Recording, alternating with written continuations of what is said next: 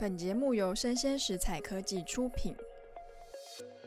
Hello，欢迎大家再次回到我们的数位趋势酱子读，我是跨领域专栏作家王维轩 Vivi。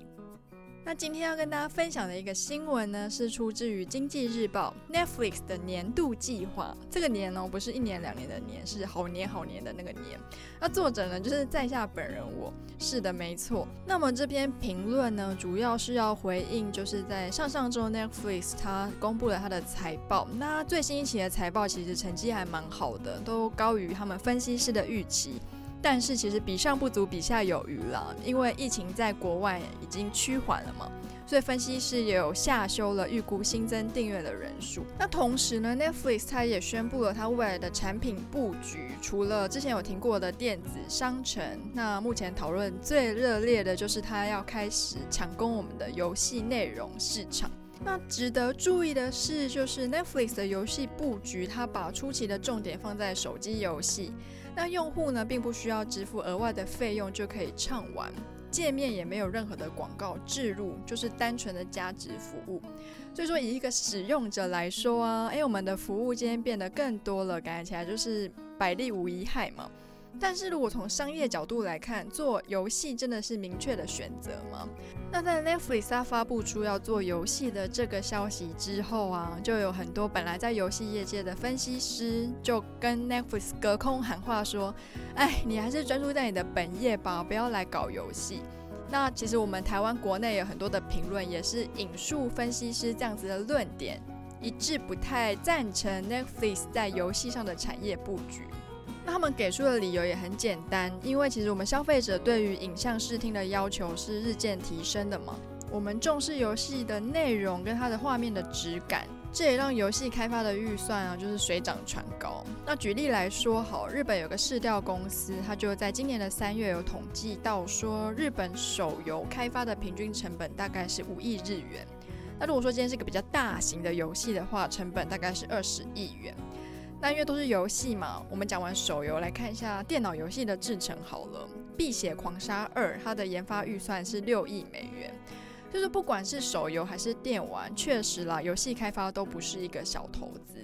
那 Netflix 目前自身的窘境，就是它的串流平台的开发其实深陷泥沼嘛，因为它要花非常大的成本去制作一个好影片，然后去吸引这些订阅户，可是它的订阅户的带来的收益却远远追不上它的成本。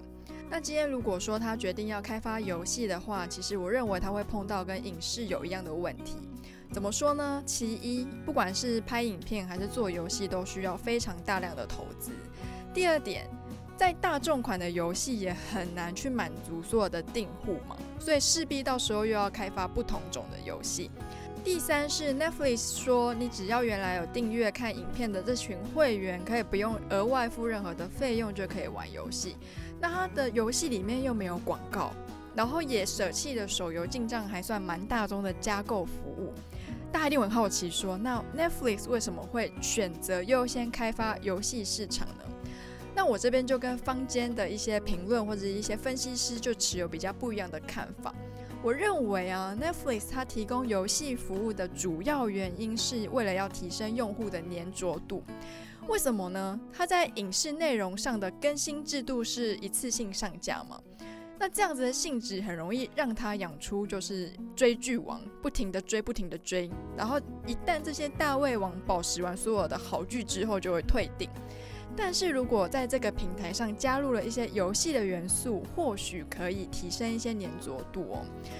那听到这边，你可能也会很好奇，说游戏到底可以黏住多少人？那根据台湾博思市调公司的调查，台湾每天要玩手游的人占总调查人数的二十五 percent，那一周玩五到六天的有二十九点七 percent。所以说，假如说我们今天这个游戏打中订户的心，也许或多或少真的可以增加一些黏着度。那从另外一个层面去想，假如说我今天玩游戏的时间变多了，追剧的时数也会相对的下降，也算是可以减缓内容供不应求的方案了。